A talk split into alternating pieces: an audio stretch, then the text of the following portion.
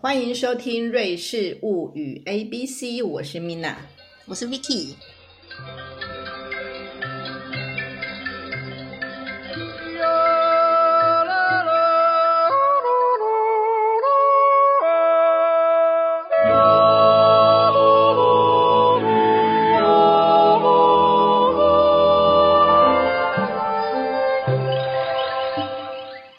今天《瑞士物语》进入了呃第二季的第三集 C，哎，德文念猜啊，我们选了一个非常炙手可热的时事议题。前一阵子啊，现在已经慢慢进入了一个后续处理阶段，可是它却是影响深远的。我们选的字什么字呢？Credit Suisse。瑞士信贷，哎，我们俩好勇敢哈，讲这种，但是因为他实在是话题很多，他真的是，他真的是惹了很多麻烦，所以我们还还是得聊聊他。嗯嗯，因为他其实对我们一般人的那个经济生活啊、政治啊，其实都有都息息相关的。比如说，呃，瑞士这种银行的信任形象一夕之间崩解，然后日呃。牵动了那个瑞士政府紧急救援，这可是史无前例的嘛。那呃，我就想说，我们今天就来个瑞士信贷的小历史，一个金融帝国的陨落，哎，它如何兴起以及它的陨落。那我们从它的兴起呢，就是一个我们之前提过的一个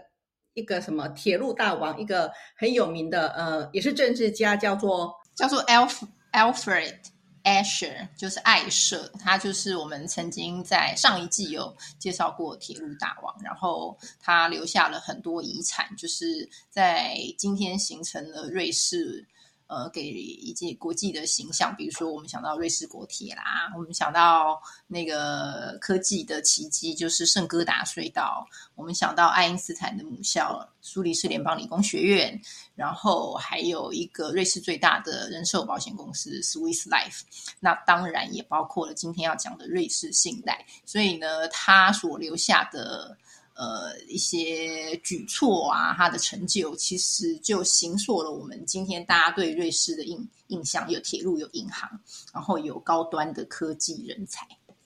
他就是代表着他那一个世代哦的那种精英人才、城市精英哦。Alfred Asher，他在一八五六年的七月的时候呢，成立的这一个金融公司，它的名字其实是很德文的哈。叫做 Schweizerische Creditanstalt，简称叫 SKA，用英文念 SKA，用德文念叫 SKR，SKR 哈。然后呢，他就投入了这个，他想要成立成为第一个呃疏离式的商业银行，那也是一个非常的呃开端性的一个创举啊。虽然他那时候在其他的城市啊，像那个呃。呃，巴塞尔啊，那个圣加伦都有哦。不过那时候，呃，自由派大本营是苏黎世，它是作为最先的。那呃，它的风险其实很大。那同时呢，它的获利也会很大。那他一开始的时候，他们其实就是刚刚像那个 Vicky 所讲的，他们必须筹资。为什么要筹资呢？他们需要钱。呃，因为呃，学院要钱嘛，对不对？因为铁路要钱嘛。然后呢，他们。他们那时候是仿照着呃法国的一个类似的银行的作风，那时候其实哈复获利率是蛮高的，可是风险也同样很高。那他们一开始的时候，他们只想要卖九千股，结果呢，他有多少人去抢？大家蜂拥而入去抢股票，结果呢，卖出了四十四万两千五百三十九股，你就知道，就从九九千股到四十四万，对，这样子。哦，哈，五十倍，然后所以呢，我们可以说它是一个非常成功的赌注。它其实呢，真的是一个赌注，因为他们当时在创立的时候呢，这些要创立的人，他们只是想要做，可他们其实没有很很具备很很完善的银行的知识。不过他们成功了。那所有持有的股票的的也也都是那种精英分子啦，像什么呃纺织业啦，或者是那种丝织业工业的那些那代表们这样子。它是一个巨大的成功，然后那个时代呢，其实就充前景充满了繁荣跟乐观。那呃，就像你刚刚所说的那个阿菲的 Asher 呢，他就是一个当初的非常重要的人物嘛。然后呢，其实后来你也你也必须知道，这个东西那时候的一开端，那个那个是一个什么时代呢？充满试验跟错误的时代。其实这种精神是蛮好的，从错误但是愿意尝试，然后来来创造一个这样的一个起端这样子。然后他也成，他也后来呢打败了其他的那个那个邦级的银行，他其实成为瑞士最大的商业银行。不过呢，他在呃二十年代的那个初期的时候呢，他们其实呃不只是把眼光只想放在瑞士，他们想把眼光放到国际性的，他们想成为一个国际的银行，所以呢，他们那个就把它呃想要他们想要变成一个可以呃将那个。比如说，去投入大型的呃主要的顾客变成是国际性的商业客户啊，还有金融呃金融融资的部分。然后呢，结果呢这样子，而且呢那时候也就二十二十世纪的初期，其实就是就是一个战争，第一次世界大战跟第二次世界大战的时候嘛。然后呢，危机反而是这个银行业啊，他们这个这个银行蓬勃发展的时候，为什么呢？因为邻国都在发生战争嘛。然后呢，瑞士是中立国啊，然后就靠中立国，所以各国很多的资金就逃入了，就就涌入了那个呃瑞士，所以呢，反而他们就蓬勃的发展。那你可以说，就是因为隔隔壁邻居的那个政治的不稳定啊，还有那个通货膨胀啊，还有那些那个，其实呢，瑞士那时候对那个嗯金融业啊，相续采取宽松，还有一个非常非常重要的措施是什么呢？他们采取的保密条款，对，就是让很多人把钱放在那里非常放心，也不会被人家发现。对，没错，没错。然后呢，因为他们，而且他们致力要成为一个国际的国际的银行哦，所以它很快就变成什么呢？嗯，世界银行仅仅仅它就变成呃，苏黎世变成在纽约、伦敦跟阿姆斯特丹之后的重的的重要大银行。嗯哼。嗯哼，那对对，然后他那时候呢，其实呢，他们也吸了很多资金啦，像那个像他们，他们就是那一边一边吸金，然后一边再把它投入做各种的用途这样子。那而且呢，呃，他后来遇到什么地方呢？于是，在那个一九三一年，一九三一年听到是什么什么年代？金融风暴啊，那个嗯嗯嗯，对，金融就是金世全世界的金融危机啊。哎，他挺过了这个危机，因为呢，他其实那时候也算是都做好准备了。那，嗯，对呀，所以他其实也就是因为，而且他那时候又有银行保密条款哈，所以他其实是蛮占优势的。嗯，嗯，所以如果那个大家来到苏黎世的话，就是我们也就像我们刚才提到那位 A 雪嘛，所以你如果到苏黎世，你是坐火车，然后你从火车站出来就会。面对那个 b a n h o f s t r a s s 就是火车站大街，然后你会首先看到 Asher 的雕像，你会注意到有一个那种青铜雕像，然后就是一个一个老先生的模样的一个雕像，然后他所远望的地方就是信长烈望，远望的地方呢就是 b a n h o f s t r a s s 的那个火车站大街另外一头，那一头是什么呢？就是瑞士信贷的总部，所以这个雕像的背后是他引以为傲的一个。就是铁路工程，所背后就火车站这样。然后他所面向的是他另外一个遗产，就是瑞士信贷的总部。那个总部就是在帕哈德 Plus，就是一个广场这样。然后它其实周边也有很多其他银行啦，但是但是它的那个地点就是在瑞士最核心、最大城市当中的最中中心的一个位置。所以在它崩坏之前，它曾经那么璀璨过。嗯，他现在璀璨的还蛮长一段时间的哦，真的。对，然后呢，他他曾经代表了什么？代表那种城市精英的形象哦。他其实之前的形象是什么呢？呃，那些呃，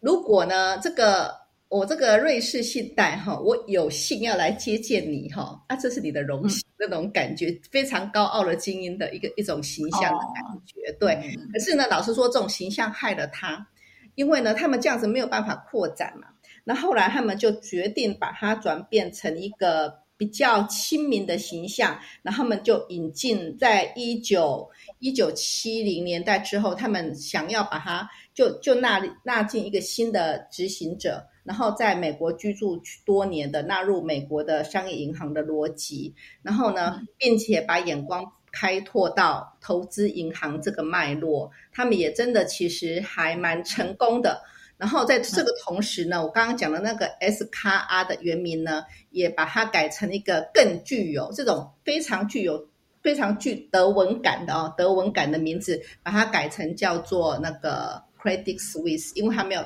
迈入 迈入全世界的样子，所以这个时候呢，他们就进入美国之后呢，他们把自己不再是一个。呃，瑞士的银行，瑞士的银行，而是一个总部在瑞士的国际银行，有着这样的形象的转变。那他们所以他的名字从德文转变成法文，就是呃，对，它是个法文，只不过它比较国际性。然后呢，嗯。其实他你也他也不是这么简单，他们其实因为要进攻，要要不要进攻，就是要要要进入美国市场。他其实其实跟美国的一些金融机构啊有一些合作啊并购计划。那慢慢的就是呃，比如说那个 holding 的一些机构的合并之后，把整个集团就是把它变成叫做 Credit Suisse 的 group。嗯嗯嗯嗯。然后因为这个他真的是财大气粗，所以他常年来其实也蛮。赞助蛮多那种义文活动，而且他很重要的一个赞助对象，也说也堪称瑞士的门面，就是他十年来都在赞助费德勒，球王费德勒。嗯。对呀，所以他其实其实说我们很多的像比赛啊、球赛什么的，我们都会可以很多看到那个呃 Credit Suisse 赞助的影子哦。之前呢，他还没有在陷入这个危机之后，有时候我看那个足球赛，他们全体的那个呃银行员穿上那个球衣啊，就一次最大赞助商的几乎也不可能不一定是最大，但是但是很大的赞助商通常就是 Credit Suisse 嘛。那嗯对。那那时候大概在一九七九年换名的，然后但是呢，他在一九七七年的时候呢，他有一个叫 Kieso Skanda 的危机哦，他是那个。这个 Credit Suisse 所面临的第一次最大信任危机哦，然后因为他在那个 Ticino 就是意语区帮分行的经理人呢，他们就是利用这个保密条款呢，他进行了非法银行交易，从私自占用、私自呃利用了那个客户的钱嘛，然后把它弄到类似敦士登，然后结果呢损失了十四亿。美金，那时候其实很多耶，天价，对天价，然后他们就痛定思痛啊，嗯，就是所以呢，他们那时候才改变说要转为那种亲民的形象，然后也换了执行长。那换了执行长之后呢，就进攻华尔街啊。那进攻华尔街的时候呢，他们就开始拓展了国际性的业务。然后呢，国际性业务什么意思呢？就是比较会。会会会有投机性的投机性的事业的的的方方很大的利润没错，但是风险也相也也也相对的一些有提升。那其实因为巨大的利润伴随着巨大的损失呢，它慢慢的在呃出现了几次哈，其实巨大损失的那个交易啊，比方说呢，在嗯，它它其实在二零二。二零两七年到两千零二年的时候呢，他就损失惨重。然后呢，在二零零八年有一次很著名的世界金融危机，他那时候其实还相对的挺过那时候的对手，就是瑞银啊，UBS，就是这次收购他的那个对手，那时候差点差点那个。要被他买下来，但是也是那个联邦出手相救嘛。那然后之后呢，也是出呃挺过了几几个风暴之后，他们反而觉得哎自己体质还不错吧，所以呢持持续进行那种风险比较大的的事业。结果呢，最后呢还是因为他的这种投机性的事业，其实最后。呃，导导导致的几次的那些那个危机损失惨重啊，比方二零二零年的损失惨重，二零二一年的损失惨重。那时候其实我们就有听到一些风声哦，那个呃股价一直下跌下跌这样子，然后一直到二零二三年的三月啊，其实呃就是那个他的最大股东沙特阿拉伯他们的那个最大股东，他们不是一句话说啊，我不愿意再投入。那个注入资金到那个 Credit Suisse 之后，那我就投资人就信心崩溃了。事实上，从他的资产是可以负荷的，可是现金流量不足嘛。然后呢，发那但是这个 Credit Suisse 的那个资的的实在是一种大到不能倒的状态呀，所以呢，引起的联邦政府、央行啊，大家集体的来介入啊，史无前例的由政府着手进进场去。主导其实是有用一个其实备受争议性的政策，然后呃让那个 UBS 同意以三十亿瑞郎，其实是很低的价格，OK，比他那个对那个跳楼拍卖价对卖给他，但是问题是因为你不知道他背后藏有多少债务，你不晓得你要为他扛下多少债务，对不对？然后呢，然后那个瑞士央行哦也必须同意说他愿意提供一千亿资金啊，一千亿什么？瑞郎不是新台币哦的资金借贷，到底可不可以还得回来？哎，不知道，对不对？然后呢，还有政府呢也同意可以担保什么，最高可以到九十亿瑞郎的潜在损失。其实这个措施哈，后来在国会一直一直是觉得说，为什么我们要这样子做？为什么我们纳税人要去赔偿一个商业性损失？不过他们的政府官员说，这个如果你让它倒的话，大家的损失是更大的啦。所以呢，最后呢，国会当然是表达不同意啊。不过呢，这个政策好像必须就继必须去继续下去。不不过他们的不同意表达他们的立场，我们觉得这个实在是用政府的钱哦，去去扶持这个呃商业的那个银行，这个好像道理上还是要警惕一下啦。然后最后就请就是请国之力来救这个银行，而且那一千亿法郎也也有也有我的一份吧，我也是有缴税好吗？虽然很少啦，但是。就是在大家都还没有还没有，就是瑞士人不是很爱投票嘛？但这件事情就是一个下午就哎一千亿就出去了耶，没有投票哎，大家都来不及了，那是借了，那是央行借的啦。然后瑞士瑞士连你的那钱只是放在那个可能可能会有损失的九十亿里面 不过人家还是觉得呱呱叫，就因为不能这样子啊，就是嗯，然后他们的那好歹也好歹也寄一个费德勒的签名照来吧。哎，有道理啊！签名照可能就超过你的钱了，这个好啊，这个好。那其实他们那个速度其实很快哦。呃，三我还记得三月十七号星期五，三月十八号协商，呃，周末整个没协商。三月十九号，UBS 同意收购嘛，哈。然后之后呢，二零二三年的六月十号完成并购。然后呢，就终此就此终结了从一八五六年成立，然后二零二三年六月陨没，长达一百六十七年的璀璨帝国。对，我记得我那天晚上还在看直播，哎，那就是看那个记者会直播，我真的有点傻眼。什么一支国家 这这怎么会玩呢？就是就是是就是日就是欧洲最有钱的国家玩法嘛，就是一个一个下午讨论一下，就一千亿就先先拿去用这样。这也太好气了。总之呢，就是就是诚如刚才米娜所说，这个璀璨的帝国已经已经已经崩坏了。所以呢，我们接下来就要那个顺水推舟来讲一下它的黑历史，就是它到底跟纳粹有什么勾结的地方。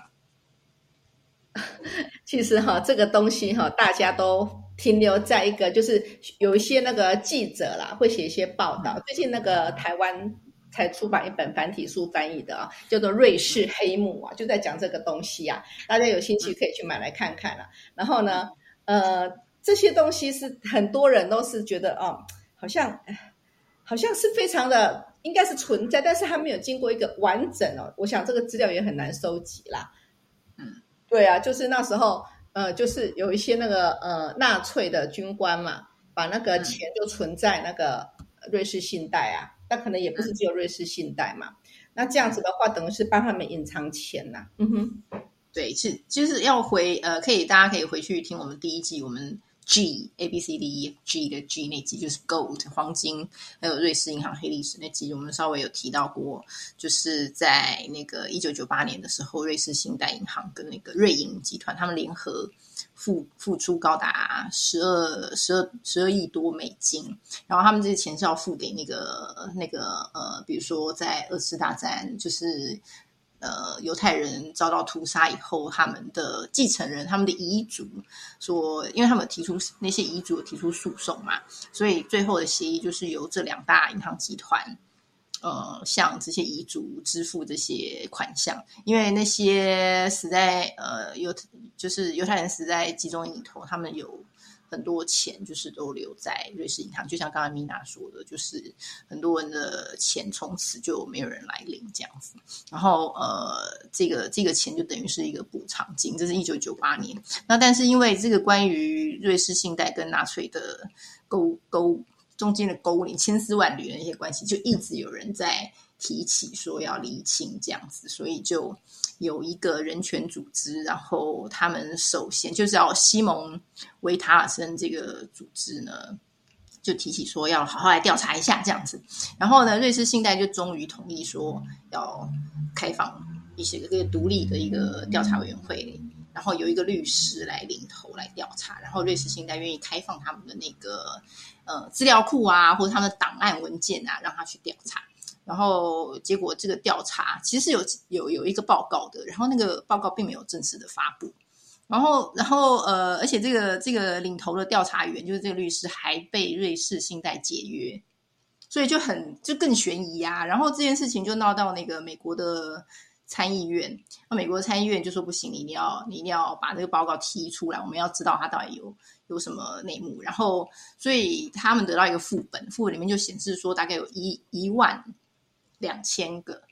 呃户头是跟纳粹分子有关，就米娜你刚才说，就是有些纳粹军官啦、纳粹分子把钱存在那边，这个这个户头高达一万两千个。然后好啦，那你就应该要查他们啊！就因为这当中很多人就是在那个纳粹要倒台的时候就离开欧洲，跑到比如说阿根廷，然后瑞士信贷就用这个当理由说，因为他们已经逃出欧洲境外了，说我们鞭长莫及，说我们就查不到。好，就是这个，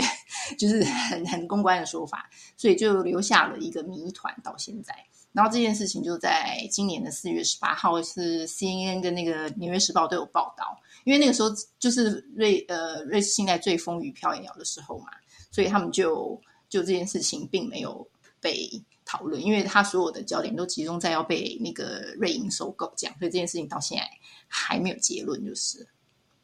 这个议题哈，其实哈，应该是未来也是可以。如果我们有继续的时候呢，我们再看看这个议题入 AI 如何发展，再来讲解一下好了。那我们今天的呃 Credit Suisse 的议题就到这边为止喽。嗯哼，祝大家身体健康。那就这样子，拜拜，